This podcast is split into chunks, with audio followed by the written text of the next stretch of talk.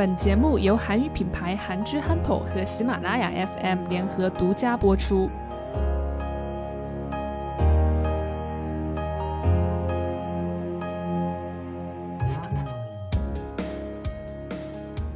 那冯俊姐毕业之后有在韩国参加工作吗？嗯，有工作，有工作一年、一年半吧。跟韩国人在一起工作感觉怎么样？那其实我觉得可能也是跟行业有关吧。嗯，那我那我我这个行业呢也是要辛苦跟韩国人一起。那我也是一直就是说，也是如果我是这个专业的，那我其实也是要在这个领域去就职。那我去的是一家动画公司，那我感觉其实也是一样的，就是可能也是因为大家都是这个领域的人，所以相对来说还是比较单纯一点，而且人都比较善良。嗯。嗯，我我自己的经历是这样子的，然后很嗯，而且尤其你在工作的时候，他会有各种各样的事情需要解决。那其实我感觉还是总体而言还是得到很多的帮助。嗯，很多韩国人还是会愿意帮助你这样子。对，但是当然还是有很有一些有一些文化上的差异，会会有一些事情。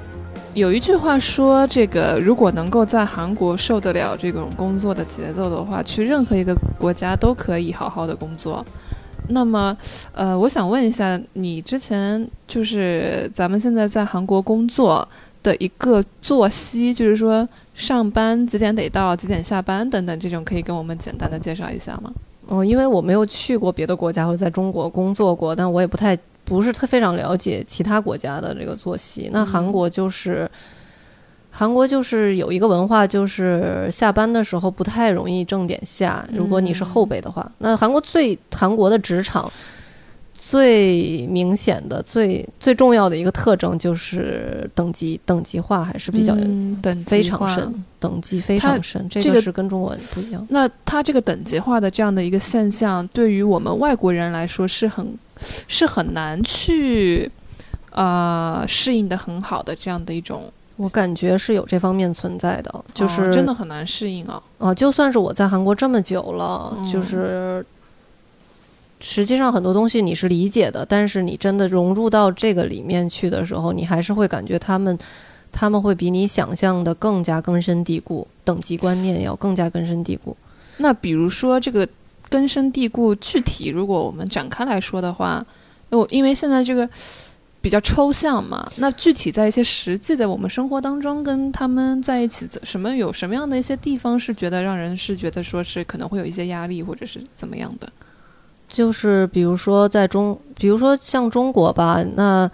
嗯，年纪不是非常大，或者说等级不是非常的差距很大的人，其实你还是相对来说还是比较可以偏他给的，就是就是说跟他相处，可以比较放松的相处，然后比较平等的相处。嗯嗯嗯。很多的话，你也是稍微，你也是可以，就是说跟他交流的。是。但是韩国完全不是这个样子，韩国是如果。对，韩国不是特殊的场合的话，一般的情况下，他就是你的，他只要比你大或者是你的前辈，比你早入社，他就是你的前辈，他就在你上面。那他做说出来的任何话，你都是只能说是好的，你基本不能顶嘴。嗯，不可以有自己的想法吗？这样不会很死板吗？就是你如果有自己的想法的话，你就是就说基本上是，他是不希望你有自己想法的。哦，是吗？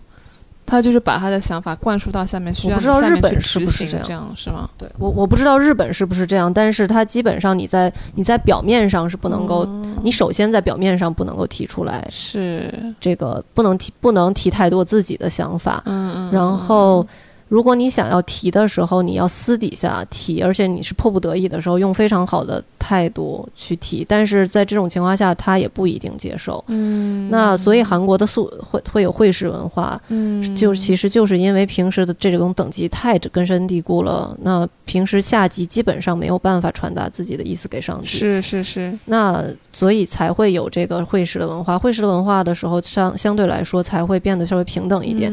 那其实很多人确实是。通过这个会师的时候去表达出自己的，如果他平时心里的有一些有的时候他不理解的地方，或者是他有一些小九九的时候，嗯，他都会通过这个来去说去讲出，通过这个机会来讲出来，嗯才能才能保持一种沟通。其实它有一些合理的部分在，嗯会会是文化。对，嗯那我相信日本是类似的，可能更深。